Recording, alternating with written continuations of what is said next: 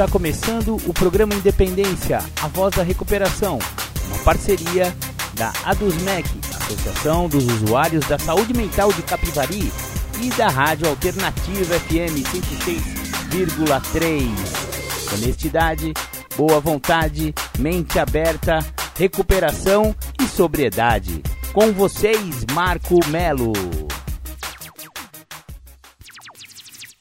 Legal, legal. Boa tarde, boa tarde. Marco Melo sou eu. Esse é o programa Independência. Muito legal. Obrigado aí por permitir eu, eu adentrar-se às suas casas, aos seus carros, né? Nos seus fones de ouvidos e alto-falantes. Programa Independência no ar. Vamos falar sobre aqueles assuntos que falamos aqui mesmo. Falamos sobre alcoolismo e falamos sobre adicção, que também é conhecido como dependência química química, falamos sobre codependência, falamos sobre dependências emocionais, dependência por jogo, dependência, ó, qualquer tipo dessas que são doenças, viu? Isso aí são doenças que podem ser é, combatidas, podem ser tratadas, são doenças tratáveis, mas, por exemplo, o alcoolismo e a adicção podem ser fatais, é, mortais. Então, muito cuidado com álcool, muito cuidado com droga, companheirinhos e companheirinhas. Maravilha, maravilha. Vamos dar continuidade, né? Dar, dar início ao programa Independência. Eu vou tocar para vocês aquela que eu sempre toco aqui. Maravilha, maravilha maravilha! Esse foi The Flanders, Um Dia Perfeito. É, um, é uma música que eu, eu gosto de, de repetir aqui pra galera, porque ela, ela resume o dia em que um alcoólico percebe que foi destruído, foi vencido pelo álcool, né? Exatamente, o álcool é um, é um adversário é, que não, não dá para ganhar do álcool. A verdade é essa: se você tiver problema com o alcoolismo, não tem como combater, não tem como ir bater de frente com álcool. E bater de frente com álcool significa o que, Marcão? Ora, é beber, é tomar o primeiro gole. Mas Marco Melo, que coisa é essa? Você não pode tomar nenhum golinho? Olha, sinto muito, mas para quem já desenvolveu a doença do alcoolismo, um gole é mortal, fatal. Não dá para tomar nenhum gole. Exatamente. Ah, mas eu gosto tanto, é, eu também gostava, mas não adianta, você tem que, você tem que assumir que você é, é, é impotente perante o álcool. Não tem como uma pessoa com problema com álcool funcionar com álcool. É, é, é, é, simples assim. É um programa que, que já fala que não, não, tem como. Você tem que você tem que vai ter que abrir a mão dessa sua dessa sua compulsão, disso que você acha que é diversão, mas vamos ser muito sincero, já há muito tempo não está sendo divertido. Pode ser divertido nos primeiros 50 minutos quando chega no boteco. Logo em seguida, o álcool passa da fase da dopamina para a fase da depressão e não fica bacana. O alcoólico é como um furacão, abrindo caminho através das vidas dos, da vida dos outros. Corações são partidos, relacionamentos de ternura são destruídos, sentimentos foram exterminados. Atitudes egoístas e impensadas trouxeram a confusão para nossas casas. Em nossa opinião, quando, quando alguém diz que a sobriedade é o suficiente, está falando sem pensar. É como aquele fazendeiro que sai do portão onde estava se protegendo de um vendaval e encontra sua casa destruída. Aí diz a sua esposa: Não vejo nada de errado aqui, mulher. Que bom que o vento parou, não é? É, há pela frente um longo período de reconstrução. Precisamos assumir o comando. Um resmungo de arrependimento, dizendo que sentimos muito, não vai resolver as coisas. Devemos nos reunir com a família e honestamente analisar o passado como vemos agora, tomando muito cuidado para não criticar os outros. Seus defeitos podem ser óbvios, mas é bem provável que nossas próprias atitudes sejam, em parte, responsáveis por tudo. Portanto, ajeitamos as coisas com a família, pedindo todos os dias ao Criador em nossa meditação matinal que nos mostre o caminho da paciência, tolerância generosidade e amor. A vida espiritual não é uma teoria, precisamos vivê-la. A menos que a família manifeste o desejo de viver de acordo com os princípios espirituais, achamos que não devemos impô-los. Não deveríamos ficar o tempo todo falando com eles sobre assuntos espirituais. Eles mudarão com o tempo. Nosso comportamento irá convencê-los mais do que nossas palavras. Precisamos nos lembrar que, de, de que 20 ou 10 20 anos de bebedeira transformariam qualquer um num cético. Pode ser que existam alguns erros que jamais podemos corrigir.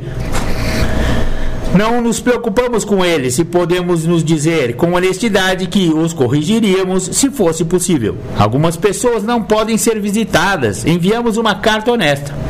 Em alguns casos, pode haver um motivo válido para um adiantamento, mas, se pudermos evitar, não adiaremos. Devemos ser sensatos, diplomáticos, atenciosos e humildes, sem sermos servis ou bajuladores. Como criaturas de Deus, somos independentes, não rastejamos diante de quem quer que seja. Se formos cuidadosos nessa fase de nosso desenvolvimento, ficaremos surpresos antes de chegar à metade do caminho. Estamos a ponto de conhecer uma nova liberdade e uma nova felicidade. Não lamentaremos o passado, nem nos recusaremos a enxergá-lo.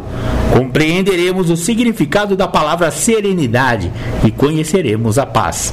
Não importa até que ponto descemos, vemos como nossa experiência pode ajudar outras pessoas. Aquele sentimento de inutilidade e autopiedade irá desaparecer. Perderemos o interesse em coisas egoístas e passaremos a nos interessar pelos nossos semelhantes. O egoísmo deixará de existir. Todos os nossos pontos de vista e atitudes perante a vida irão se modificar. O medo das palavras, das pessoas e da insegurança econômica nos abandonará. Saberemos intuitivamente como lidar com situações que costumavam nos desconcertar. Perceberemos, de repente, que Deus está fazendo por nós o que não conseguíamos fazer sozinhos. Serão essas promessas extravagantes? Achamos que não. Estão sendo cumpridas entre nós, às vezes depressa, outras devagar. Sempre se tornarão realidade se trabalharmos para isso. Esse pensamento nos traz ao décimo passo de Alcoólicos Anônimos, que nos sugere continuarmos a fazer um inventário pessoal, a rever a nossa vida diariamente e corrigir qualquer erro à medida que prosseguimos no nosso caminho espiritual. Começamos efetivamente a levar este modo de vida ao limpar nosso passado. Entramos no mundo do espírito. Nossa próxima tarefa é cultivar a compreensão e a eficiência. Não é algo que se consiga da noite para o dia. Deve continuar durante toda a nossa vida. Continuamos a tomar cuidado com o egoísmo, a desonestidade, o ressentimento e o medo. Quando aparecem, pedimos imediatamente a Deus para removê-los. Sem perda de tempo, falamos a respeito deles com alguém e se magoamos outra pessoa, fazemos logo uma reparação. Então, com firmeza, voltamos nossos pensamentos para alguém quem com quem possamos ajudar. O amor e a tolerância para com os outros é nosso código. Muito legal. Esse texto que eu acabei de ler para vocês aí é, faz parte do capítulo 6 do livro azul, o livro grande de Alcoólicos Anônimos com o mesmo título. O livro Alcoólicos Anônimos está disponível lá na Irmandade de AA. Se você quiser conhecer a Irmandade de Alcoólicos Anônimos, todas as quartas e sextas-feiras às 20 horas e aos domingos às 9 horas da manhã, reuniões presenciais de Alcoólicos Anônimos aqui na cidade de Capivari City. Legal, legal. Maravilha. Agora eu vou disponibilizar para vocês um, texto. Faz tempo que a gente não ouve esses, esses caras aqui. Eles são muito legais. É o canal é, que, quebrando a caixa. E esse texto aqui fala sobre máscaras, rótulos e aparências, ou a virtude da ignorância. Com vocês então, quebrando a caixa. Assim, conseguiu o que queria dessa vida. Conseguiu. E o que você queria? Chamar de querido. Terra. Não existem respostas erradas. Elas podem só não se encaixar nas perguntas. E é isso que fazemos. Pegamos as palavras que nos foram dadas e encontramos a melhor maneira de usá-las para nós mesmos. E talvez devêssemos mudar. Talvez só devêssemos procurar pelas perguntas.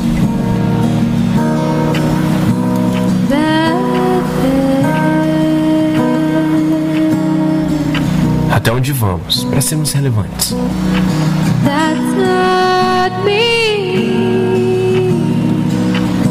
Pessoas tentam todos os dias parecerem importantes para as outras, para amigos, família, para todo mundo. E talvez essa seja só uma tentativa de sermos relevantes para nós mesmos. Mas isso não é tão fácil assim. A ignorância é uma virtude. Por que ficamos implorando por atenção? Por que imploramos para que as pessoas nos amem? Essa necessidade de amor vazio, condicionado a uma conduta de reciprocidade cordial. Eu não existo. Eu não tô aqui. Isso não tá acontecendo. Sinto como se nunca fosse alto bastante pro voo e nem pra queda.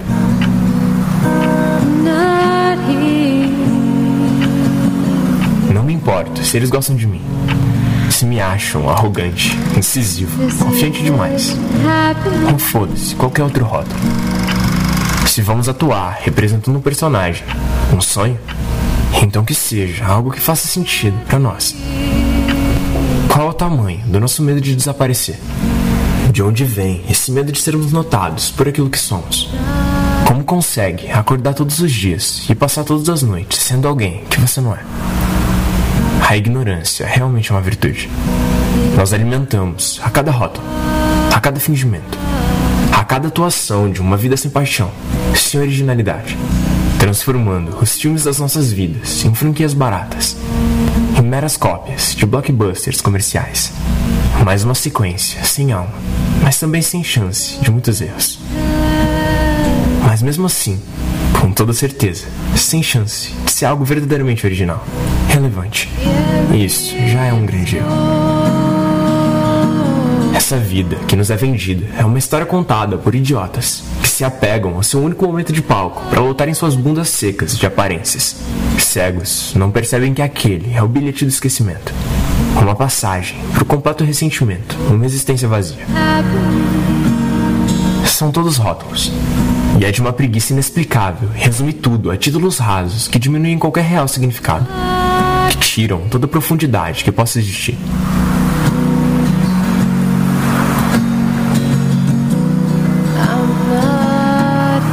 Do que falamos quando falamos de amor?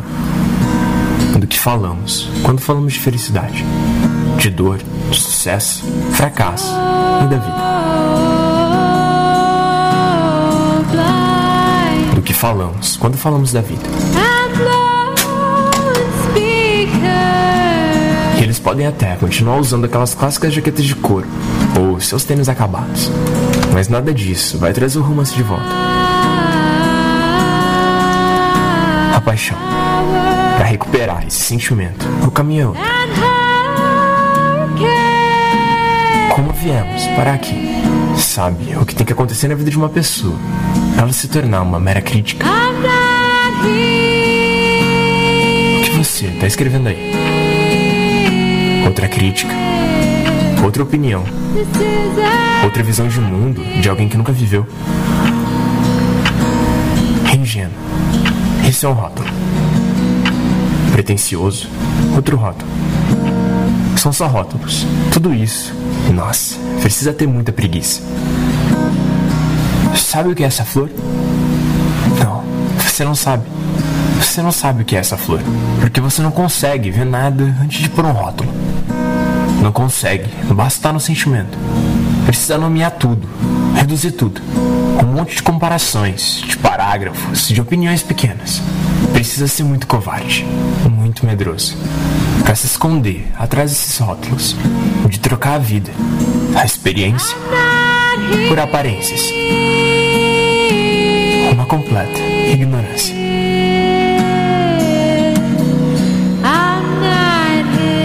Sempre amei o cinema, mas o teatro é uma metáfora muito melhor para a vida.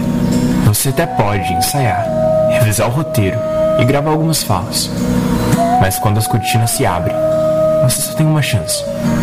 Uma chance é ser relevante. Um momento onde tudo acontece. E então, por aqueles breves instantes, ser relevante. Não para os outros atores em comparação. Não para o público e muito menos para a crítica. Mas relevante para você. Fodam seus aplausos.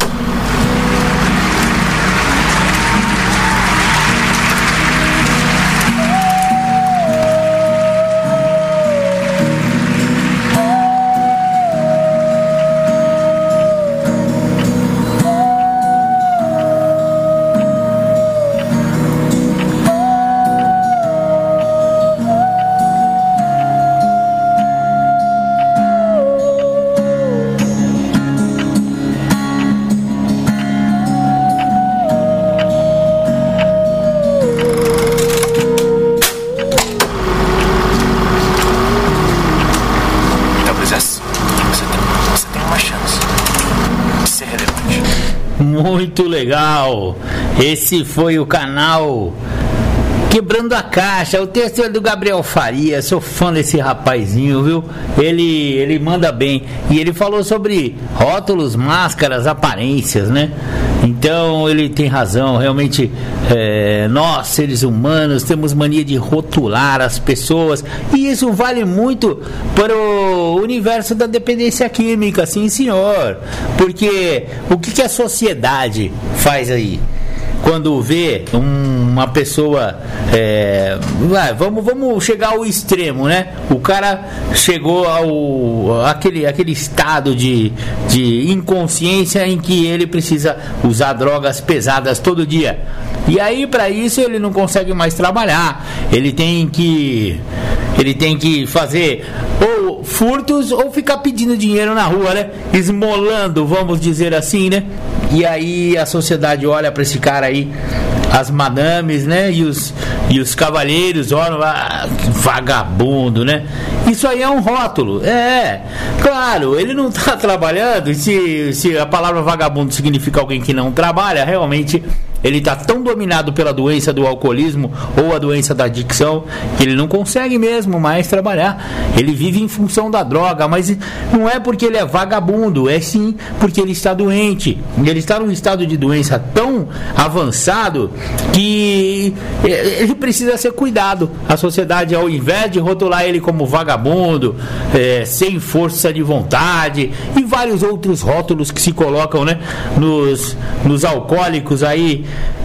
que se entregaram realmente, né? Eles tiveram, não tiveram força, gente. As pessoas às vezes é, rotulam, mas não imaginam o que seria se elas estivessem nesse lugar. Se a vida não tivesse sido tão fácil para elas, ou mesmo que se não foi fácil a vida, a pessoa se sente uma vencedora porque nasceu pobre e não sei o que, e batalhou muito e se acha assim é, nutrida pela meritocracia, né? E isso acaba embalando um pouco o ego da pessoa. Não, eu vim de baixo, eu cresci, por que, que esse vagabundo não pode fazer igual eu fiz e tal, tal, tal? Mas é, cada pessoa tem o seu grau de desenvolvimento emocional, tem o seu grau de desenvolvimento espiritual. Não é todo mundo que tem a força que você teve, entendeu? Então, às vezes, a, a própria pessoa, se tivesse numa posição igual aquela daquele cara que está esmolando ali na rua da feira para olhar o seu carro, para pe pegar um realzinho lá e tomar, tomar uma cachaça, ele não é, ele é, tem um ser humano atrás daquela doença toda. Atrás daquele farrapo humano existe um ser humano. E ele precisa ser cuidado. Ah, mas é um problema muito sério, Marcão. Como é que vai cuidar dessa pessoa? Realmente é um problema muito sério e envolve, eu acho que toda a sociedade civil, é, toda a parte governamental, não tenha dúvida, entidades como a dos MEC, exatamente a dos MEC, por exemplo, é uma das entidades que olham para essas pessoas, que conseguem enxergar um ser humano ali, né?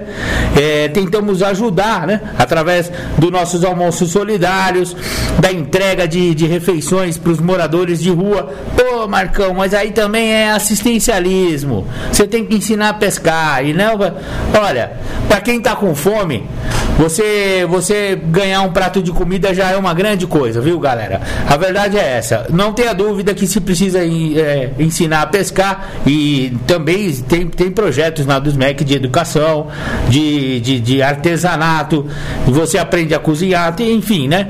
Existem várias maneiras, né? A Dusmec também está tentando isso aí. Essa é uma maneira, por exemplo, de você enxergar o problema de outra forma, né? Você vê que existe um ser humano ali atrás das, da, do álcool e atrás das drogas, né? Então, é, temos que ter é, muita solidariedade, muita compaixão, né? Eu acho que o caminho para ajudar essas pessoas é sempre da solidariedade e da compaixão. Existe maneira assim, e uma delas, e é que o programa Independência fala bastante, são os tais dos 12 passos. Isso mesmo, Marco Melo já vai falar sobre os 12 passos de novo, não tenha dúvida, porque é o, é o tratamento mais eficaz que existe no mundo do alcoolismo e da adicção. E por falar em alcoolismo e adicção, agora eu vou tocar, eu vou tocar não, né? Mas eu vou é, abrir espaço aqui para o meu companheirinho Sérgio Murilo, direto do céu, é. Sérgio Murilo já partiu dessa terra, mas ele deixou um canal no YouTube, Sérgio Murilo, né? É, que você pode acessar lá, você vai ver quantos vídeos bacanas ele fala sobre o universo do, da dependência química, do alcoolismo, enfim, né? Ele, ele manda bem pra caramba. Eu vivo disponibilizando aqui uns áudios dele. Então eu vou tocar aí o Sérgio Murilo falando sobre aposentadoria e alcoolismo. Ah, aliás, eu tô tocando esse, esse vídeo aqui justamente porque é muito importante. Geralmente a pessoa trabalhou a vida inteira e vai e se aposenta depois de 40 anos de contribuição, muito merecida, né? Ele trabalhou pra caramba, muito, muito mesmo e merece realmente um descanso. Maravilha, se aposentou. Mas, peraí, o trabalho ocupava uma grande parte do dia da pessoa, da mente da pessoa, do espírito da pessoa. Afinal, o trabalho tem esse papel, né? Ele, ele, ele nos preenche. E quando a, o, a pessoa aposentou, o que, que pode acontecer? Ah, vou tomar uma, né? Não tô fazendo nada aqui, já, já passou das 10 da manhã, já vou estourar uma aqui, já abre uma latinha, ou então se ele gosta de uma branquinha, ele toma uma pinguinha e tal. Acontece que o ócio, né? Estar, do, estar tranquilo, como ele acha, pode ser um grande passaporte para desenvolver o alcoolismo. O índice de alcoolismo nas pessoas que se aposentaram é altíssimo, é quase tão grande quanto o índice de, dos adolescentes na fase de, de descobertas da vida. São duas fases muito importantes e muito perigosas para o desenvolvimento da doença do alcoolismo.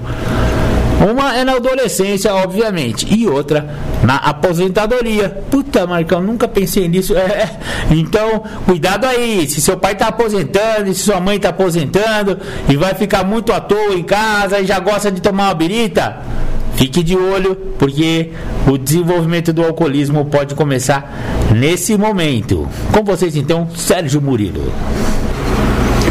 Boa noite. Boa noite a quem possa estar junto comigo aqui nessa live. Eu quero fazer uma live hoje sobre um assunto um pouco diferente. Ainda sobre o uso de substâncias, né? é, drogas e álcool. Mas eu queria falar de um perfil diferente perfil diferente, que perfil seria esse? Uh, tem muita gente, quando se fala de drogadição, de alcoolismo, se fala muito de caráter, né? de, de, de ausência de amadurecimento, amadurecimento tardio, pessoas que tiveram muita dificuldade de tocar suas vidas com a sua própria história, com as mágoas que ficaram aí pelo passado, com atritos e conflitos que povoam a sua existência. Mas ah, tem um perfil de pessoas que não tem esse, essas características. Tem pessoas que foram muito bem criadas, tem pessoas que, em função até da sua própria educação e da sua história, são pessoas que não tiveram grandes problemas, nem tendo origem em outras pessoas, não, gente que não foi maltratada, gente que desenvolveu um caráter, pode-se dizer, maduro, bom. E, de repente lá na frente as pessoas começam a usar substância. Não digo substância tóxico, cocaína, há casos até que fazem isso.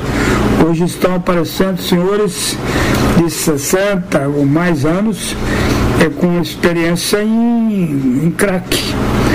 E é assustador isso, mas numericamente isso ainda não é expressivo e Deus queira que nem seja.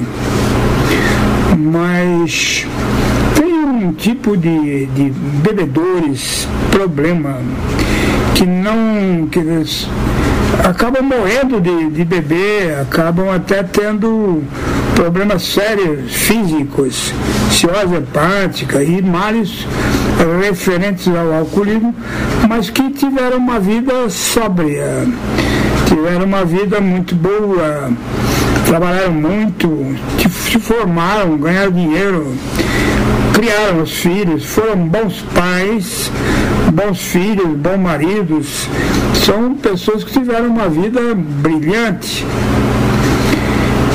E de repente, lá na altura da aposentadoria, quando ele já não está mais debaixo de toda a pressão que ele suportou na vida para poder criar seus filhos, para poder ganhar um salário bom, para poder ter as coisas que teve, boa casa é, e outras, outros benefícios que ele conseguiu é, juntar ao longo da sua vida útil profissional. Ocorre que lá na frente ele suportou todas as pressões para poder dar uma vida digna para sua família. Fez isso de uma maneira louvável. Ele se aposenta. Um dia ele para e está com a vida, como se diz, uma vida mansa, uma vida boa. E ele passa a deixar de beber socialmente nos encontros com os amigos, ele passa a beber mais passa a beber mais. E o fato dele estar tá bebendo mais começa a assombrar a família. Que a família vê que o ritmo que ele tinha não é o mesmo mais. Ele está ficando uh, inconveniente, chato, como normalmente os bêbados são. Né? E todo apelo que a família possa fazer né, redunda em fracasso, porque ele realmente ele olha para ele e fala, meu, eu dei um duro desgraçado, aguentei situações que a maioria das pessoas não aguentam para mim poder é, é, dar dignidade para vocês e hoje eu tenho direito de beber e, e etc. E aí ele começa a se deteriorar. Os filhos, geralmente, nessa altura, já são adultos, já estão se formando, já se formaram, vão embora, vêm os netos, ele fica sozinho com a sua companheira, que também envelheceu, e trazendo para a vida dele, a princípio, final de semana, sexta, sábado, domingo, churrasco e bebida, cerveja, muita cerveja, e ficando até alterado, assustadoramente bêbado. A princípio a família nega, a família esconde, a família leva meio que acreditando que aquilo é simplesmente uma fase, que aquilo vai passar, mas aquilo não passa. E além de não passar, ainda se aprofunda cada vez mais. E isso vai aterrorizando a família e há casos até de que pessoas com uma vida brilhante, digna morrem de beber na última etapa, no final. Essa é a tragédia. Essas pessoas, o, no glossário dos alcoólicos anônimos, isto é chamado de bebedor exagerado.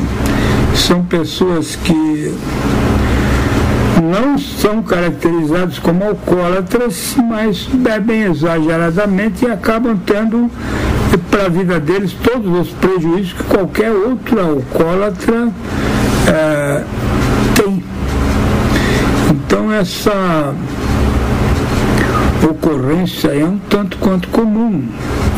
Centenas e centenas de velhos senhores, 50, 60, 70 anos, começam, é, uma vez não tendo a responsabilidade de estar acordando de manhã, indo lá para o trabalho e levando lá a sua luta do dia a dia, isso acabou, já ficou coisa de passado, ele deu tudo de si e afinal de contas ele merece sentar na sombra, com ar-condicionado, um belo ventilador soprando a fresca na sua, no seu rosto, no calor, e abrir cervejas e cervejas e começando a criar constrangimento, brigas e dificuldades dentro de casa. A pergunta é o seguinte, ele tem o direito?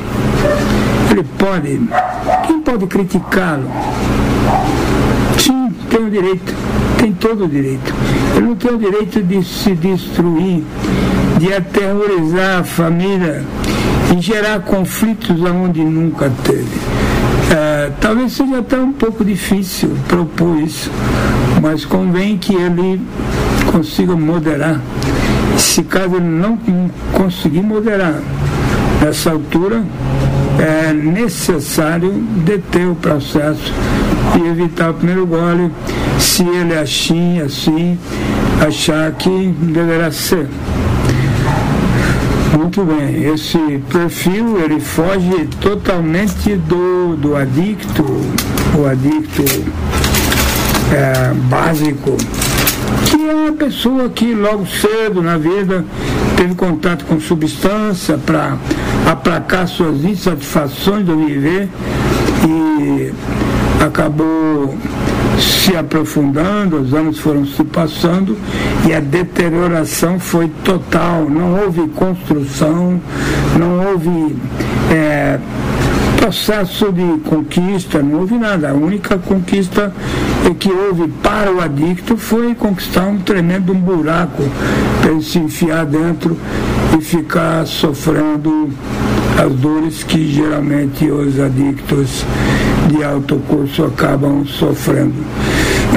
Então essas, essa mensagem vai para os velhinhos, para os velhinhos de 50, 60, pessoas que merecem aplauso de todos os que os, que os conhecem, pessoas extremamente queridas, ah, abençoadas até e que acabam no momento onde a vida simplesmente para, é, matando a sua monotonia, seu vazio na bebida.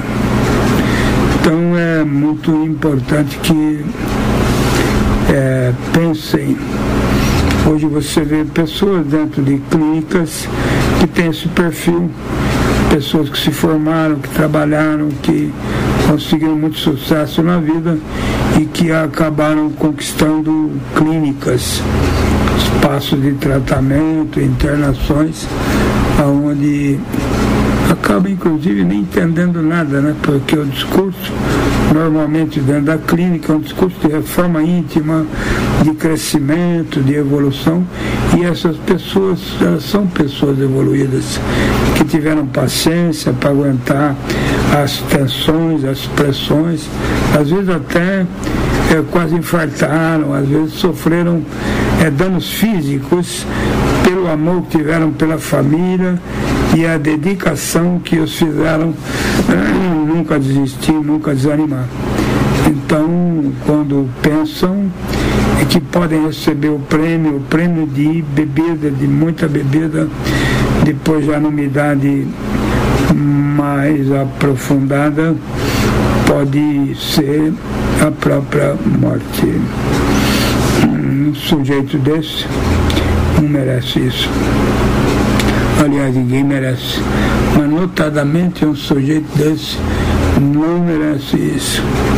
Merece ter uma velhice tranquila e sem os percalços que acabam ocorrendo a partir do aprofundamento nos goles, nas latas de cerveja, no uísque e outras bebidas para poder criar uma alegria artificial uma vida já que se esvaziou, esvaziou de filhos, esvaziou muitas vezes até de trabalho pelo processo de aposentadoria. Então, estava pensando isso durante o dia todo e eu pretendi fazer essa live que talvez eu possa chamar a atenção de pessoas que estão vivendo esse problema. Quero parabenizá-los pela vida que tiveram, parabenizá-los pelo cuidado que tiveram consigo mesmo, com a família e tudo que disse a respeito à família, aos amigos, pessoas merecedoras de todo o carinho, todo o crédito, mas alcoólatra não é aquele que se embebeda desde muito cedo e e logo aos 30 está com o pé todo inchado, não é isso. É, alcoólatra é uma pessoa com problema, muito embora um sujeito com esse perfil não deva ser caracterizado como um alcoólatra, mas ele vai entrar na categoria dos bebedores exagerados que também acabam pagando caro por um alcoolismo muito intenso.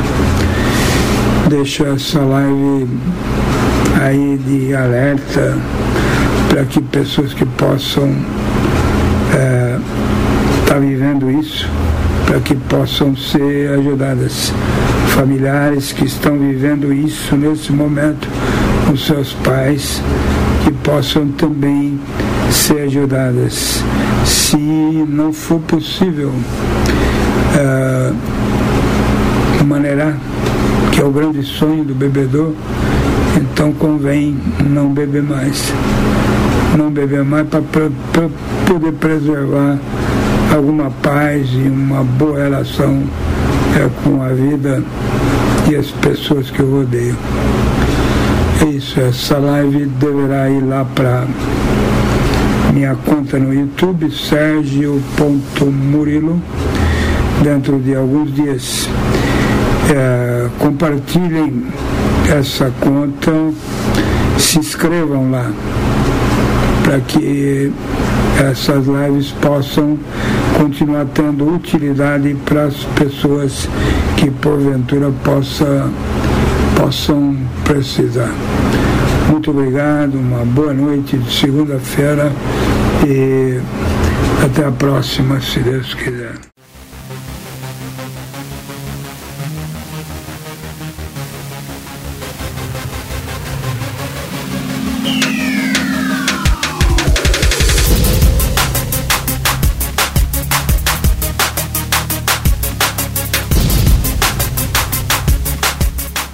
Você está ouvindo o programa Independência, a voz da recuperação. Para participar ou tirar suas dúvidas, ligue 3492 3717 ou então pelo WhatsApp 99650 1063. Voltamos aqui com o programa Independência, a voz da recuperação. Toquei aí para vocês Ilusão Cracolândia, Alok, MC Ariel, MC Davi, MC Rian, Rian, SP e Salvador da Rima e DJ W. Muito da hora, GR Explode. Muito, muito essa música. É, eu gosto dessa É, o- falou bem a real, né? A Cracolândia está lotada de curioso. É, a maneira como eu enxergo isso, né? É que muitas, muitos jovens, né? Geralmente são jovens, apesar do que o Zé é, antes a gente ouviu, né? O, o Sérgio Murilo, ele falou que está tendo uma incidência até grande de aposentados eh, com mais de 60 anos, 70 anos, indo para o crack. Então não são só os jovens. Mas vamos falar aqui dos jovens que tem uma curiosidade. Para começar, se ele já começou bebendo já na adolescência, ele já abriu as portas da percepção e, e provavelmente ele ele ele ele está ele tá facilitando a vida da doença que está se instaurando. O álcool é a porta de entrada para as drogas, exatamente porque a pessoa que tem problemas compulsivos e obsessivos e pode desenvolver a doença do alcoolismo e ou adicção, que são mais ou menos a mesma coisa, começa com o álcool que é aceito pela sociedade, que está aí em tudo quanto é boteco, parece que é diversão, fim de semana, sentar num barzinho, tomar uma com a rapaziada, parece que é uma diversão, mas para quem tem problema vai desenvolver e é- não tem como você saber se você é ou não o escolhido. É, cada 10 10 fulano, um vai desenvolver, dois vão desenvolver. Não tem como fugir disso aí. Se seus oito amigos já não são não são alcoólatras, o alcoólatra vai ser você, nego. Então, é, e aí a- e- aca- acaba se desenvolvendo uma certa curiosidade para experimentar novas emoções. Isso mesmo, porque é uma emoção usar droga. Ninguém aqui está falando que, foi, que é ruim usar droga. Pelo contrário, ele trabalha na, na, na área do cérebro de recompensa do prazer. É, ele, ele, ele gera alguns, uma- algumas endorfinas é, e adrenalina, umas coisas lá no, no, no, no cerebelo do cara que dá um prazer enorme. É mais ou menos na mesma área em que atua sensação de prazer pelo sexo. É, é uma espécie de sexo usar droga. E aí essa curiosidade faz a pessoa experimentar maconha, da maconha acaba experimentando cocaína e geralmente da cocaína acaba experimentando crack. Então, essa escadinha é quase que previsível da pessoa que tem muita curiosidade em conhecer novos, novas sensações através das drogas. E o que acontece? Vai parar na Cracolândia, seja lá em São Paulo, na grande Cracolândia, ou seja na nossa pequena Cracolândia aqui de Capivari. Sim, temos uma Cracolandinha aqui. Temos Cracolandinhas em todas as cidades do Brasil. Eu já rodei muitas cidades do Brasil aí, eu já descobri que existem Cracolândias espalhadas pelo Brasil afora. É uma pandemia, É, e não é do Covid, hein? é a pandemia da- do crack, que tá aí, crack e cocaína, né? Vamos falar, a gente gosta de ficar culpando o crack, mas o crack é tão, é, é tão of- ofensivo para a saúde que a cocaína, ela só, ele só vai matar mais rápido, mas é a mesma droga, né? E por isso que, eh, da minha interpretação, essa ilusão Cracolândia do Alok aqui, do Rariel, Davi, Rian, enfim, todos esses rapaziada aqui, eles estão falando que a Cracolândia está lotada de curioso. É isso aí. Se você tem curiosidade em chapar o globo, pode, pode tomar cuidado que é capaz de você acabar na Cracolândia, nego velho. Isso mesmo. Vamos ouvir Mônica Papo Reto falando um pouquinho pra gente, dando dando o seu papo reto aqui. Se você, por acaso, diz para alguém que você vai ajudar essa pessoa, que você tá junto com essa pessoa, um amigo, alguém que tá precisando de ajuda de alguma forma, se você disser que você vai ajudar, ajuda. Ou então não fala nada. Entendeu? Porque quando você fala que você vai ajudar alguém, essa pessoa conta com você. Sabia? Então, se você não for ajudar, não atrapalha dizendo que vai ajudar. Porque você falar que você vai ajudar e não ajuda, você já está atrapalhando a vida da pessoa. Ok? É isso aí, pessoal. Mais uma vez, perfil do dependente. Queria, antes de mais nada, mandar um abraço para todo o pessoal que me conheceu dentro de clínica. Desde 95 eu trabalho em clínica, né?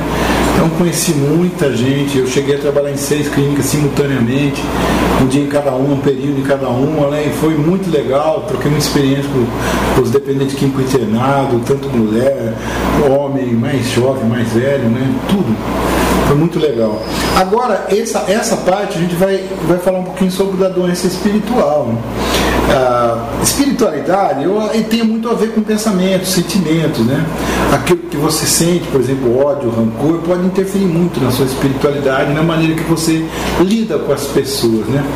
E, e se fala, né? Falam por aí nos tratamentos de egocentrismo, que o dependente químico é um, é um camarada egocêntrico.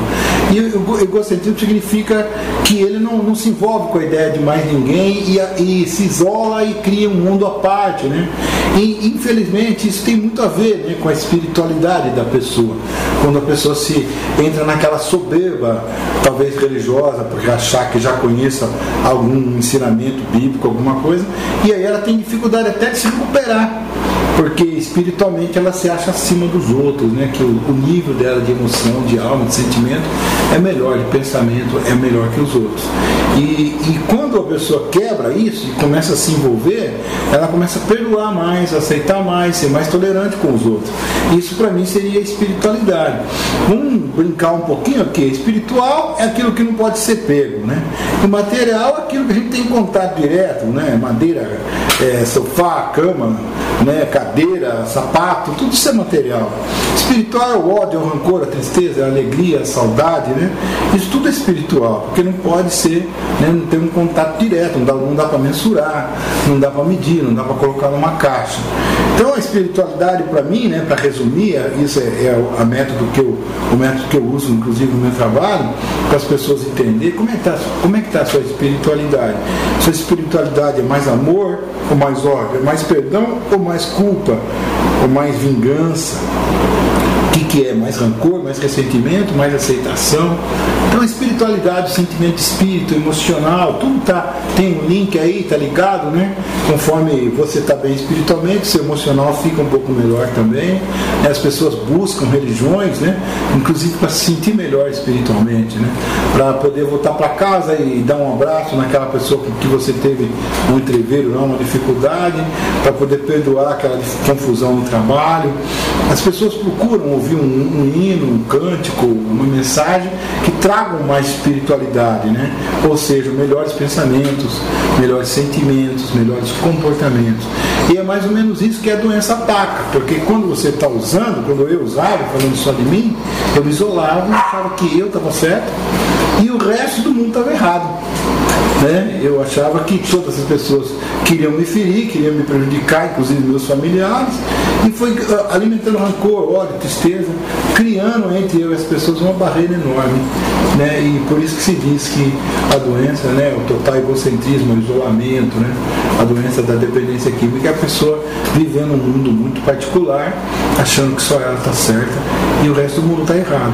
Conforme a gente se envolve, fala, conversa, a, a tendência é melhorar até a espiritualidade. Não sei se eu consegui ser claro aí nessa parte aí e espero que tenha sido útil para vocês mais uma vez. Legal, Adilson. Esse foi Adilson Metteler.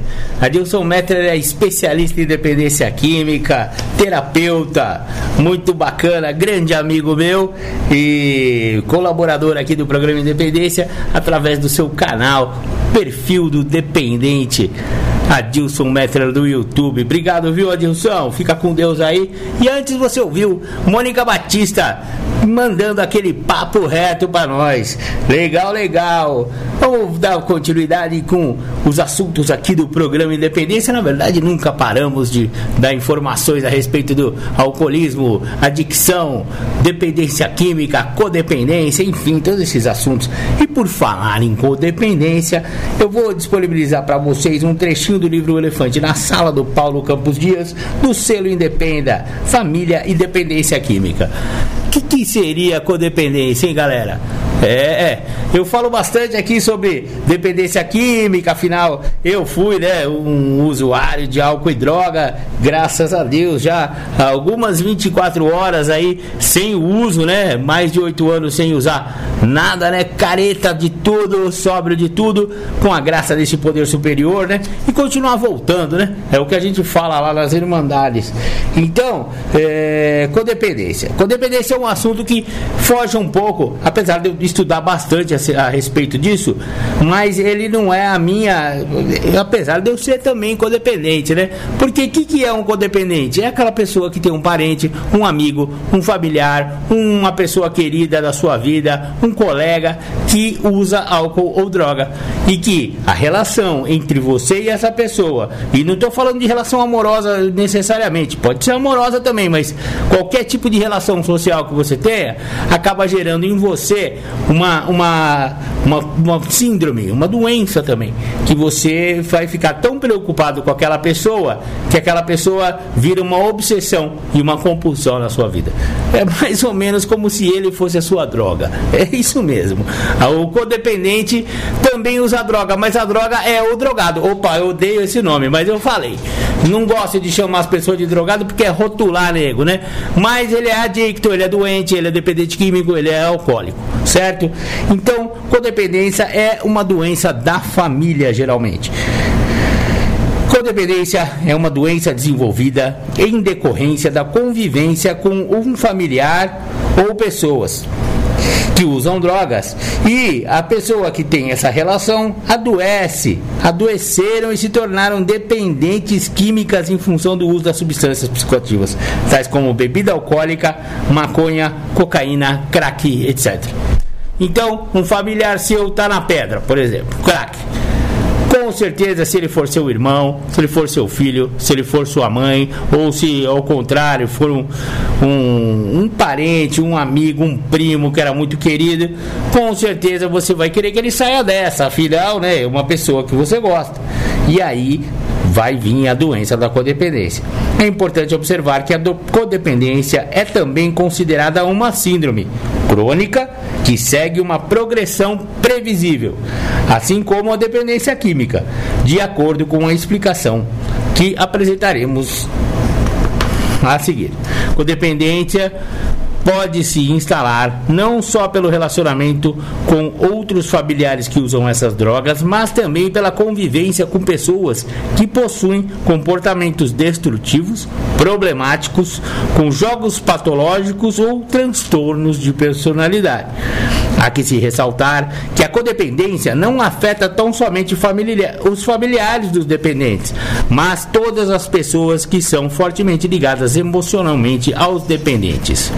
A pessoa, é, as pessoas que desenvolveram padrões de comportamento codependente são as mais interessadas em que a dependência química e o comportamento doentio sejam interrompidos. No entanto, elas não sabem como a dependência funciona, nem como eles próprios, na convivência com o dependente, adoeceram emocionalmente. É um grupo específico que merece abordagem diferenciada e cujo tratamento, quando feito adequadamente, contribuirá também para o tratamento do próprio dependente. Antigamente sabia-se muito pouco sobre esse assunto e a resistência da pessoa que buscava tratamento para seu familiar em adquirir que precisava também de ajuda, em admitir que precisava também de ajuda era muito maior. Hoje há uma aceitação maior desta condição. Quando um familiar vai buscar um profissional, está pensando na ajuda para que aquele pare de usar drogas e que tem comportamentos destrutivos. Raramente o familiar suspeita que ele também está adoecido em função da dependência do seu ente querido. Às vezes, ao ser abordada esta questão, o familiar se espanta e pergunta: Ué, Mas eu fui afetada pelo alcoolismo do meu marido. Eu fui afetado pela dependência química do meu filho. Nem sempre é assim.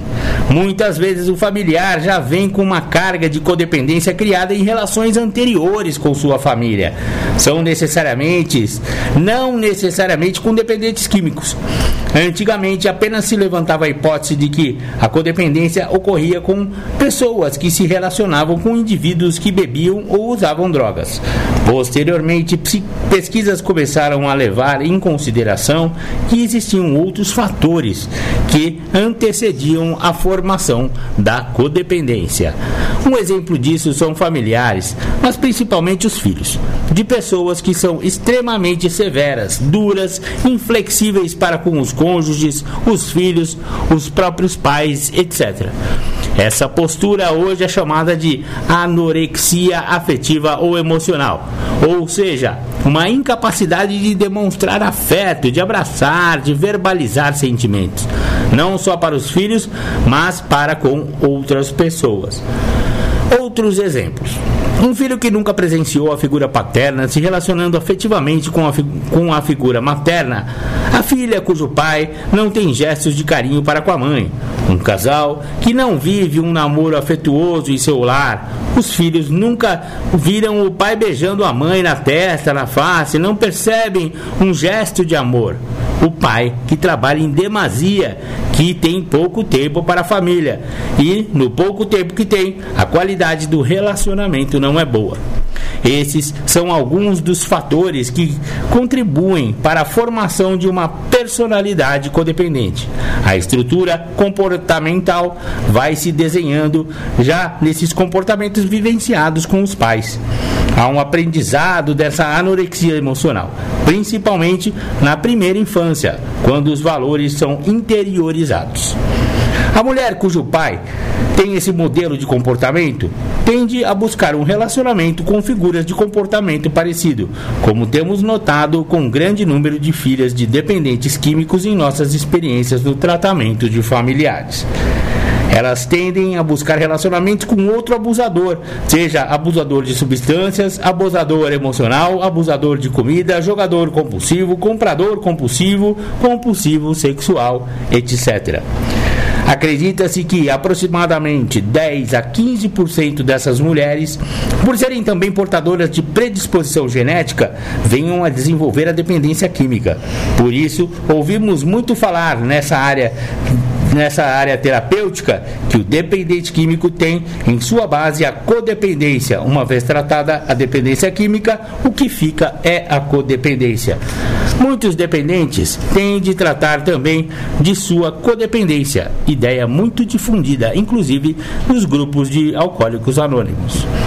As pessoas de fora se perguntam, mas será que essas garotas não viram que o que, o que, o que ocorria em seu lar? Não viram a figura de seu pai, seu modo de agir? Essas moscas buscam, desejam repetir esse tipo de relacionamento? A resposta é não.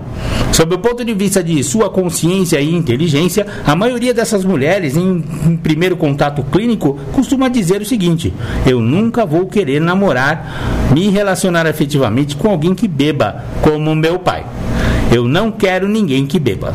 Só que elas não percebem a armadilha em que muitas vezes se colocam, não é, por não conhecerem como funciona a doença. Mesmo fazendo uma comparação com o modelo que tiveram em casa, não notam o padrão. O jovem com quem uma dessas garotas venha se relacionar não é um bebedor como seu pai. Ele bebe de forma controlada, socialmente. de acordo com a visão da jovem que tem como modelo a forma como o pai bebia 20 anos atrás. O que permanece da formação de seus valores é que esse modelo é, é que é, de seus valores é esse modelo. Então ela pensa: se eu conseguir alguém que não beba como meu pai, já é um grande ganho. Como dissemos, ocorre que ela ainda não conhece a doença. A doença irá progredir e dali a 10, 15 anos ela estará casada com uma pessoa que tem o mesmo comportamento que seu pai tinha. Assim, por mais que ela desejasse não se relacionar com alguém assim, acaba se relacionando é pega por uma armadilha da doença e não por uma armadilha do destino. Com mais de duas décadas trabalhando em, cerca, em, centros de tratamento para dependentes químicos, bem como com o tratamento de codependentes, esses achados se tornam comuns. Esse fenômeno se repete com tal constância que já no início suspeitei de que isso poderia ser, ser um padrão de comportamento. Posteriormente, é, com a, a, a leitura do Dr. Thomas Harris, pude constatar que comportamentos aprendidos principalmente na infância tendem a repetir o caso a se repetir, caso nada seja feito em termos de tratamento psicoterapêutico. Hoje sabemos quais os, sinais um dependente químico emite. Hoje, a pessoa codependente pode, quando em tratamento, ser orientada, ser alertada de suas escolhas estão sendo comandadas pelo lado não racional, mas pelo lado emocional. Parte disso ocorre porque o nosso cérebro, independente de nossa vontade consciente, busca emoções parecidas com as que teve anteriormente na relação com os nossos modelos. O cérebro gosta do hábito, do padrão que lhe dá segurança, mesmo quando a situação, na verdade, não seja de segurança, e sim de medo e desconforto. Nosso cérebro quer reproduzir mesmo o conhecido. Assim, não é mera coincidência fato de que a maioria das mulheres com comportamento codependente estabeleceram contatos afetivos com parceiros alcoolistas, dependentes, com modelos de compulsão assemelhados ao do pai. Constata-se esse fato também e amplamente nos grupos de ajuda mútua para familiares como o Alanon, o Naranon e o Amor Exigente. Muito legal, esse foi Paulo Campos Dias em seu best-seller, um elefante da sala família e dependência química. É, traduzindo em miúdos, se você tem um alcoólico em casa ou então um adicto em casa, provavelmente você vai, é, se você ama esse, esse rapaz, essa moça, esse homem ou essa mulher, provavelmente você vai desenvolver essa tal dessa codependência. Mas Marcão, e agora? Como é que eu faço? Eu já estou codependente, eu não consigo dormir enquanto o menino não gira a chave de casa. Ele sai a sexta-feira, só vai chegar sábado de na hora do almoço e eu fico maluca, eu não durmo, eu tenho insônia, meu filho tá me deixando louca, blá blá blá blá. blá. Conhece essa conversa? Conhece essa história, dona Maria? Então, isso já é a codependência instaurada na sua vida e você também precisa de tratamento, assim como ele. Agora, ele precisa cuidar do seu próprio tratamento, assim como a senhora também precisa tratar de si. E para tratar da codependência, o programa Independência sugere que conheça os grupos familiares Alanon, Alanon, Amor Exigente e tem outros é, programas de familiares. Esses que eu citei são os mais conhecidos. E se você quiser mais informações, aqui em Capivari temos grupos de Alanon e grupos de Naranon. Estão interrompidas as reuniões presenciais em função da pandemia, porém, através dos sites dessas entidades você pode descobrir os grupos virtuais. Aqui em Capivari tem um grupo virtual que está dando muito certo. Qualquer coisa, informação que você precisar, manda um zap zap aqui para o programa Independência 99650 1063 e a gente dá maiores detalhes sobre essas reuniões online de Naranon. Muito legal, muito legal. Agora vamos ouvir mais um som. Cadê o som que eu tinha separado aqui, galera? Ah, tá aqui, ó. Vamos ouvir Cássia Eller. Ah, não, eu ia tocar uma outra para vocês. Não, já já eu toco. Agora eu vou botar um pedacinho aqui do ah, é, doutor. Esse doutor aqui eu vou te falar, né? É meio longo o vídeo, então eu vou dar umas cortadas nele e vou adiantando. Mas é, se você tem dúvida se o álcool faz bem ou faz mal para o seu corpo, para o seu organismo, ouça o que, que esse doutor vai falar aqui. Já que tem pessoas que precisam saber o porquê das coisas para daí então mudar seus hábitos, vamos lá, vamos falar sobre álcool, o impacto do álcool no nosso corpo e a partir daí vou deixar com que as pessoas né, que estão assistindo o vídeo decidam se querem continuar promovendo esses processos inflamatórios no corpo ou não. Bom, que, que a gente tem que saber aqui em relação ao álcool? Vamos começar falando sobre a questão absorção, metabolismo. A absorção do álcool, ela se dá 20% a nível do estômago. Então aqui, ó, o estômago que a gente pensa nele só como um órgão que faz a produção de enzima digestiva e faz a hidrólise dos alimentos, ele tem um poder de absorção também. O álcool 20% é no estômago e os outros 80% a nível de intestino.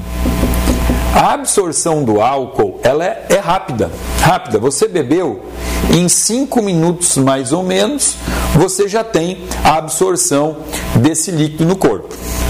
O pico de ação, de efeito dessa bebida, aí é um pouquinho mais variável, tá? Depende também, inclusive, se é homem, se é mulher, depende do, do peso do paciente, mas vamos falar em torno de 30 a 60 minutos, tá? Então a gente tem o pico de efeito do álcool em algo entre 30 e 60 minutos. E a eliminação dessa bebida, a eliminação, ela varia de 6 a 9 horas. OK? Então você saiu, foi para uma festa, bebeu, tá? Bebeu, em 5 minutos você teve absorção do álcool.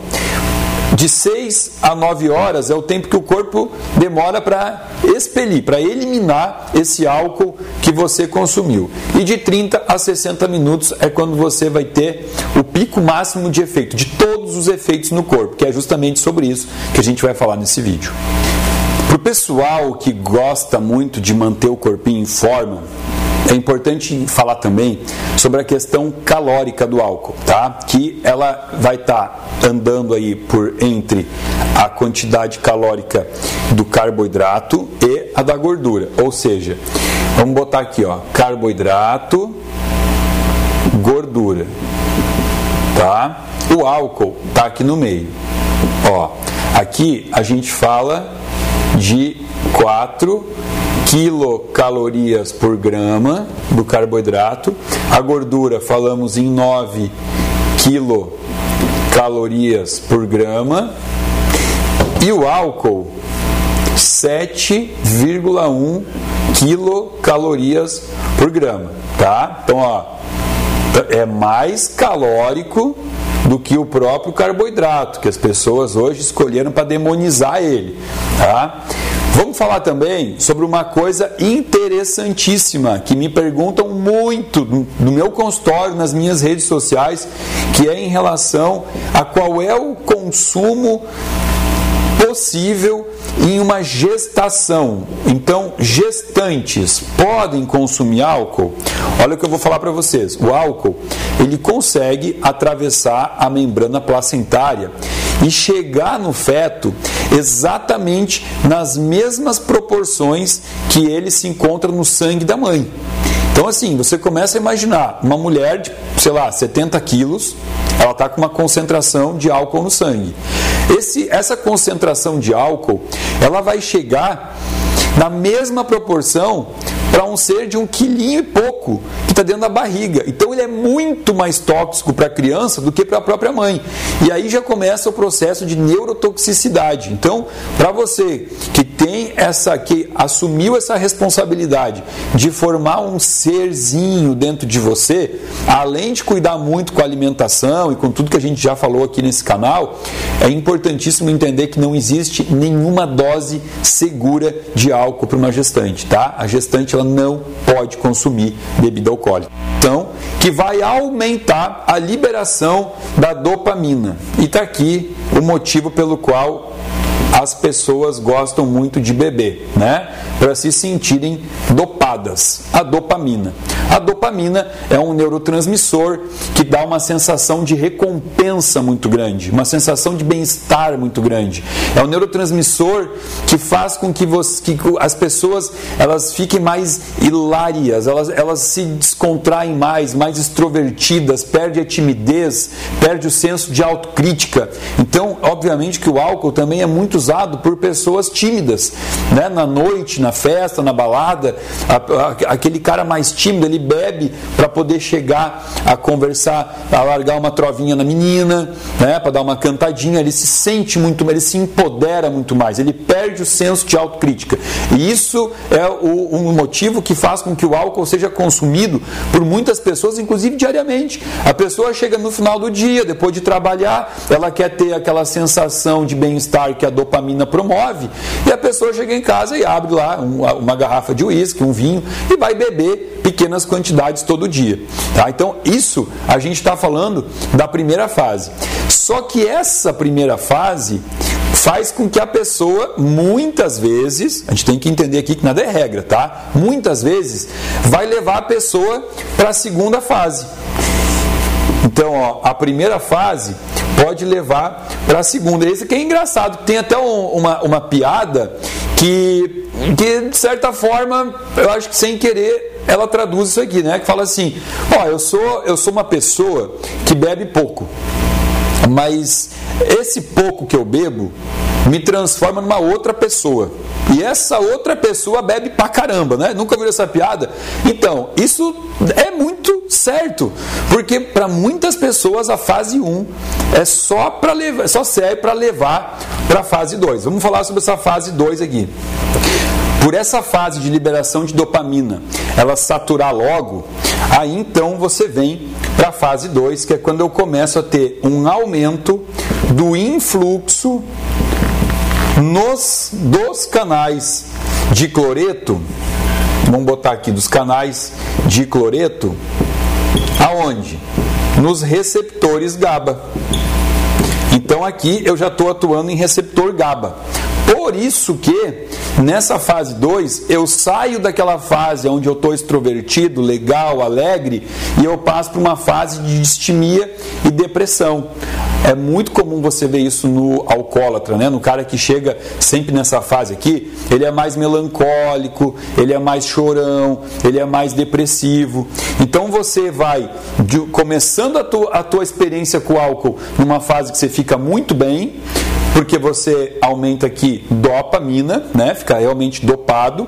Depois disso vai saturar essa via e você então vem para essa outra parte onde começa a ter a interação do GABA e você começa a ficar mais down, mais para baixo, tá? Então é importantíssimo entender isso aqui essa, essas duas fases, importante para você também quando estiver bebendo, eu espero que você não beba, né? Mas quando estiver bebendo, que você saiba identificar em que fase você está e depois você vai entender por que, que é importante identificar essas fases aqui.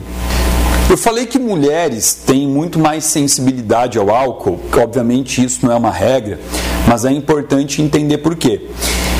Já no estômago, eu começo a ter a degradação do álcool. Né? Então, quando o álcool está aqui no estômago, eu tenho uma enzima que já existe aqui, que chama álcool desidrogenase, e essa enzima ela já começa o processo de degradação do álcool, até para eu poder acelerar o processo de excreção e botar esse álcool para fora. Acontece que mulheres têm quantidade, hum, quantidades muito menores dessa enzima no estômago, tá? fazendo com que elas bebam menos que homens e sintam-se, às vezes, tem, apresentam o mesmo efeito, né? qualquer dos efeitos, de alegria ou de depressão, mas está relacionado a essa enzima aqui. Outra coisa importante de entender porque as pessoas sabem que existe um nível de alcoolismo que, que leva a, o, o alcoólatra para o hospital, né? tem que fazer um sorinho de glicose e tal, que é o chamado coma alcoólico. Por que, que ocorre o coma alcoólico? Vamos falar daquela aulinha que eu já, um monte de vídeo aqui já trouxe para vocês, que é quando eu mostro a célula e eu mostro a mitocôndria e falo que a glicose entra aqui Né? A glicose ela entra na célula, entra na mitocôndria e daqui ela deriva ATP, que ATP é a forma carinhosa que a gente chama a, a nossa energia do corpo, né? Bom, o que, que acontece? Essa é uma via comum. Só que essa via, quando acaba teu aporte de glicose, quando termina, você parou de comer, você não teve mais refeições, acabou essa via, o teu corpo precisa continuar gerando ATP. Como que o corpo gera ATP se não é pela glicose? Existe um fenômeno que a gente chama de gliconeogênese. Olha aqui, ó, gênese significa formação, né? Neo nova, né? Então é uma nova formação da glicose através de vias alternativas. E essas vias alternativas, então, podem ser tanto de aminoácidos quanto de gorduras, ok?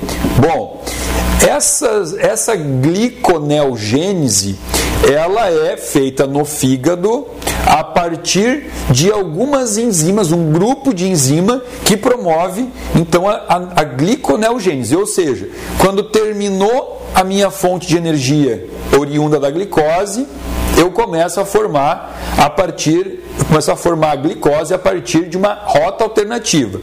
Detalhe, o álcool no fígado ele inibe esse grupo de enzimas que, for, que faz a gliconeogênese.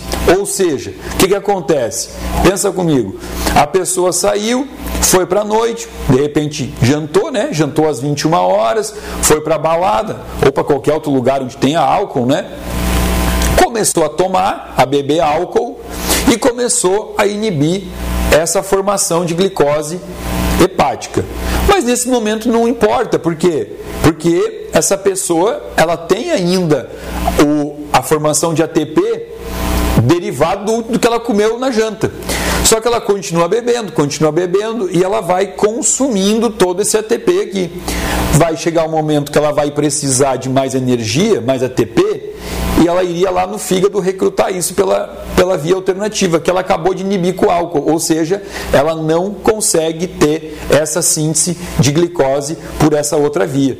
Então é, é por isso que a pessoa bebe a ponto de chegar num coma, num coma. Ela fica sem energia, né? Então levam para o hospital, botam num sorinho com glicose e deixa lá até o paciente melhorar. Óbvio que quanto mais você bebe, mais esculhamba o corpo. E continuando falando sobre essa questão demencial, esse, compro esse comprometimento do cérebro, é importante entender o seguinte, ó. O consumo do álcool, quanto mais frequente for, vai trazendo lesões tanto de estômago quanto de intestino, lesões que dificultam, que comprometem a absorção de todo o complexo B, vitaminas do complexo B. Uma delas em específica, que é a B1, que é a tiamina, ela tem uma função importante aqui. Aí eu vou ter que voltar para nossa célula. Vamos lá. Entrou glicose, entrou na célula, né? Ganhou um fósforo, aí virou glicose 6-fosfato. Glicose 6-fosfato virou piruvato e o piruvato entra na mitocôndria para transformar em ATP, né? O acetil-CoA é uma fase intermediária aqui, como eu já falei. Bom, para o piruvato entrar na mitocôndria e virar ATP, é necessário que tenha a vitamina B1, a tiamina, porque mais uma vez se eu não tiver aqui tiamina, sempre que o piruvato não consegue entrar e virar ATP, ele vai para a via que eu já citei. Ele vai virar ácido lático lático e o ácido lático vai doar aqui o H para virar lactato. E aí o que, que acontece? Eu torno, eu torno um ambiente cerebral extremamente ácido, o que favorece uma síndrome chamada de síndrome de Wernicke e não, não é E, é Wernicke Korsakoff. Isso aqui é importante. Korsakoff. Que essa síndrome não é uma síndrome rara, é uma síndrome comum em pessoas que consomem muito álcool. E a síndrome de Wernicke-Korsakoff, que começa pela falta da vitamina B1, ela predispõe e acelera muito processos demenciais, que inclusive isso foi o que aconteceu com meu avô. O meu avô materno, ele consumia álcool diariamente e ao final da vida ele não tinha mais a lembrança nem de quem eram os filhos, nem de quem eram os netos. Ele não conhecia mais ninguém, se tornou uma pessoa um pouco agressiva, né? Teve o seu cérebro consumido pelo excesso de álcool. Então tá aqui mais um, um fator importante falando de neurotoxicidade versus álcool. Não convenci vocês por falar de saúde? Beleza, então vamos lá, vamos apelar para essa gurizada que gosta de beber e ao mesmo tempo quer estar tá com o corpinho em dia, quer ter massa muscular, quer ter definição. Bom, três pontos importantes falando da parte de performance academia. Lembra quando eu mostrei antes aqui no vídeo que a enzima as duas enzimas, né, a álcool desidrogenase e a aldeído desidrogenase, elas eram enzimas que utilizavam vitamina B3, NAD, niacina. Bom, o que, que acontece?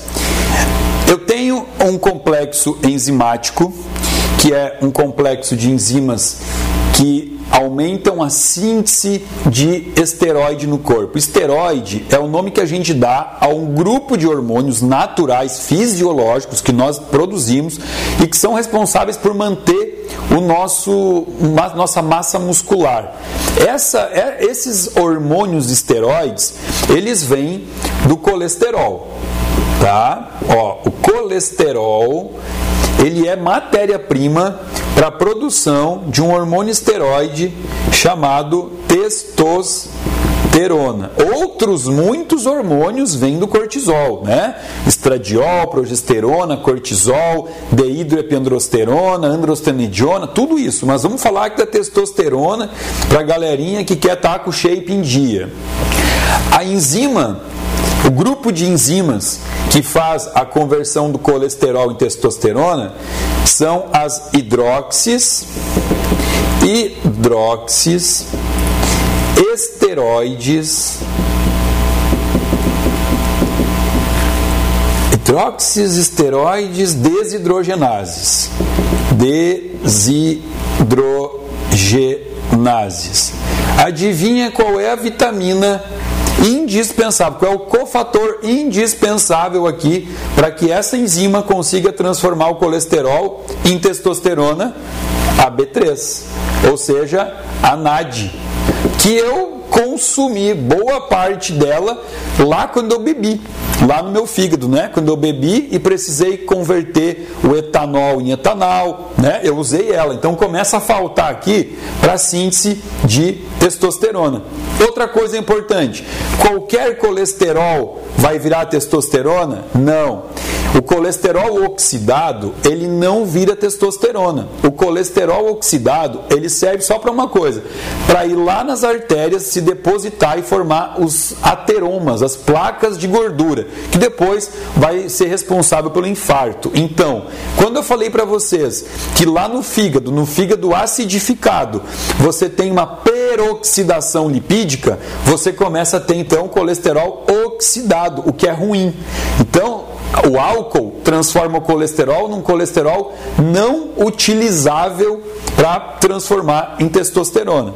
Segundo ponto, né? Então o álcool já, já diminuiu a ação dessa enzima porque faltou B3.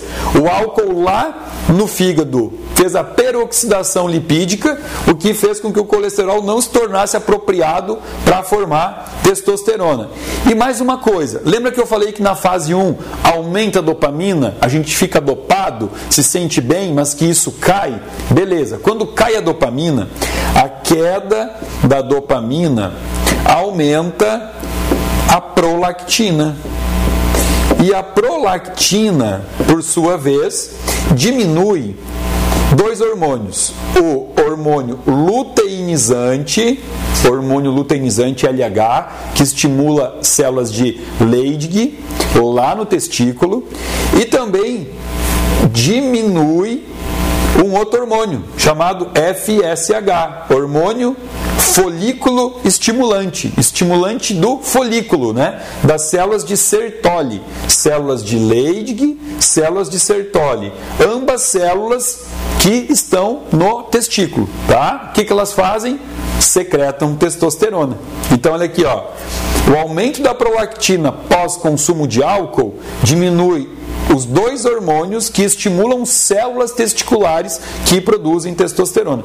Então a gente já tem aqui uma pessoa que está produzindo menos hormônio, está com aumento de retenção, principalmente nas pernas. A gente percebe isso muito mais em mulher, porque mulher toma pílula, então mulher por si só já tem uma condição de uma circulação ruim nas pernas, porque usa método contraceptivo à base de hormônio, ou pílula anticoncepcional, ou aquele anel vaginal, ou DIL com hormônio, ou implanon aqui no braço, né? Qualquer método desses aí já faz com que a mulher tenha uma diminuição da circulação nas pernas, tem muito mais celulite, muito mais varize.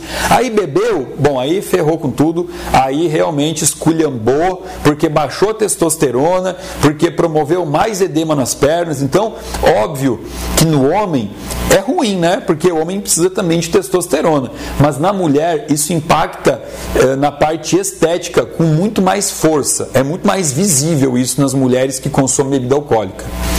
Então, Samuel, beleza, eu entendi toda essa, essa cachaça, essa bioquímica danada que você botou no quadro.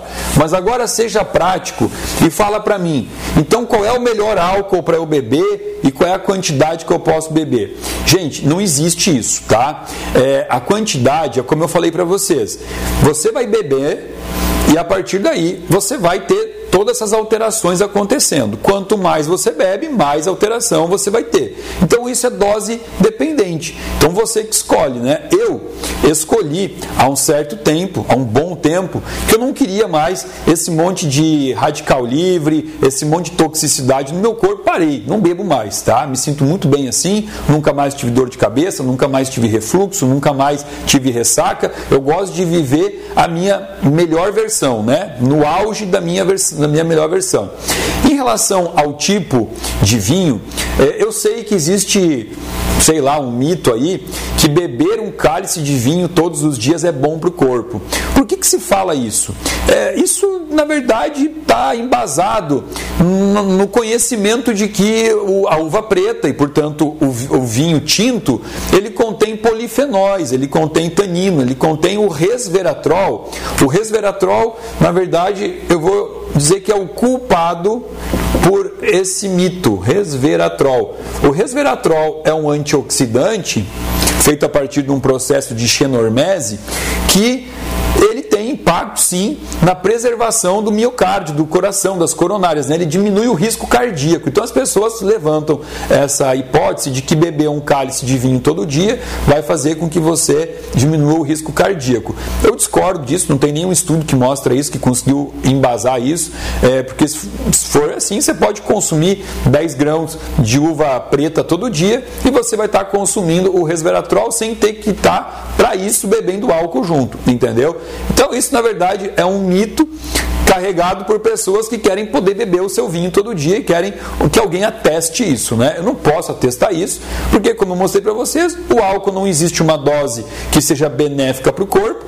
O vinho, inclusive, ele tem um, na minha opinião, eu vejo isso como um probleminha um pouco maior, porque além de ter o álcool, eu tenho a frutose da uva sem a, a fibra da uva, né? Então tá a frutose solta. A frutose para o fígado a gente sabe que não é interessante ser consumida sem a fibra, como por exemplo suco de laranja, não é legal para o fígado. A laranja com a fibra já não é um problema para o fígado. Então eu vejo esse problema no vinho, né? Como o, um, um, excesso, é o álcool mais a frutose. E ainda por cima, se você pegar e, e analisar que tem pessoas que consomem isso junto com um prato de macarrão, de pizza, que já é carboidrato, então você vai somando, é um excesso de carboidrato. É o carboidrato da janta, mais o carboidrato da, da uva, mais o carboidrato do álcool. Então então isso sim gera um dano epitelial, um dano hepático, um dano neuronal muito grande. Bom, tenho certeza que esse vídeo vai ser recorde de dislikes, vai ter um monte de gente botando para baixo, porque a verdade dói, realmente dói. Muita gente que estava pedindo por esse vídeo estava querendo que eu viesse aqui falar que não tem problema beber, mas a verdade do álcool é essa, baseado em rotas metabólicas bioquímicas, não inventei nada, isso tudo está no livro de bioquímica.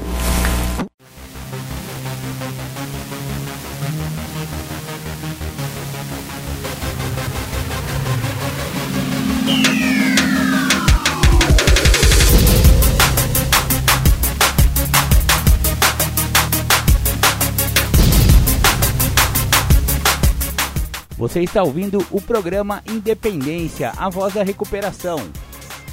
Para participar ou tirar suas dúvidas, ligue 3492 3717 ou então pelo WhatsApp 99650 1063. Legal, voltamos aqui com o programa Independência. Você ouviu o doutor Samuel Dalalaste. É, e ele dá-lhe mesmo, viu? Ei, doutor, gosta desse cara. Meteu pau no álcool, que é, na verdade, ele não meteu pau, né? Ele é um médico, é um estudioso e sabe de todas. Vocês viram um monte de, de componentes bioquímicos e todo o rolê que o álcool faz dentro das células, tanto do fígado, as células do cérebro e todo o estrago. Você viu? O estrago que o álcool faz no corpo. Então, aí é legal porque eu vou pegar no pé também daquele cara que não tem problema com álcool e acha que tudo bem então beber, né, Marcão? Eu não sou alcoólatra, eu controlo, eu tenho uma vida tranquila, cuido da minha família, blá blá blá blá blá blá. Porém, vocês ouviram agora, o doutor Samuel acabou de acabar com o álcool. O álcool não existe dose segura, não existe é, possibilidade de beber esta droga sem prejudicar o cérebro, o fígado, o corpo, enfim. É, é, é um estrago que o álcool faz por dentro de, de você. Então, mesmo que você não for alcoólico, é melhor você não beber e é, siga aos conselhos do Dr. Samuel, que ele sabe o que fala, ele estudou para isso. Maravilha, maravilha. Programa Independência vai ficando por aqui. Ai, que pena, tava muito bom. É, mas vamos aí, agora fiquem com o programa Tarde Sônicas, as pedradas do rock and roll. Muito obrigado por permitir entrar aí nas suas casas, nas suas vidas, através das ondas do rádio da Alternativa FM 106,3. Muito obrigado, muito obrigado. Grande beijo no coração. Fiquem com Deus. Tchau, tchau.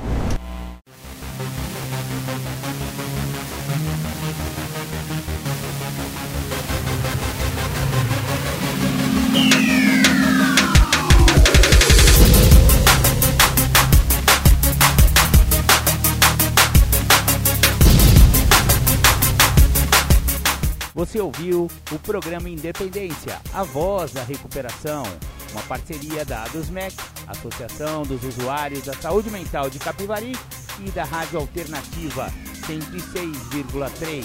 Até domingo que vem, com mais informações a respeito de dependência química e alcoolismo. Obrigado, até mais!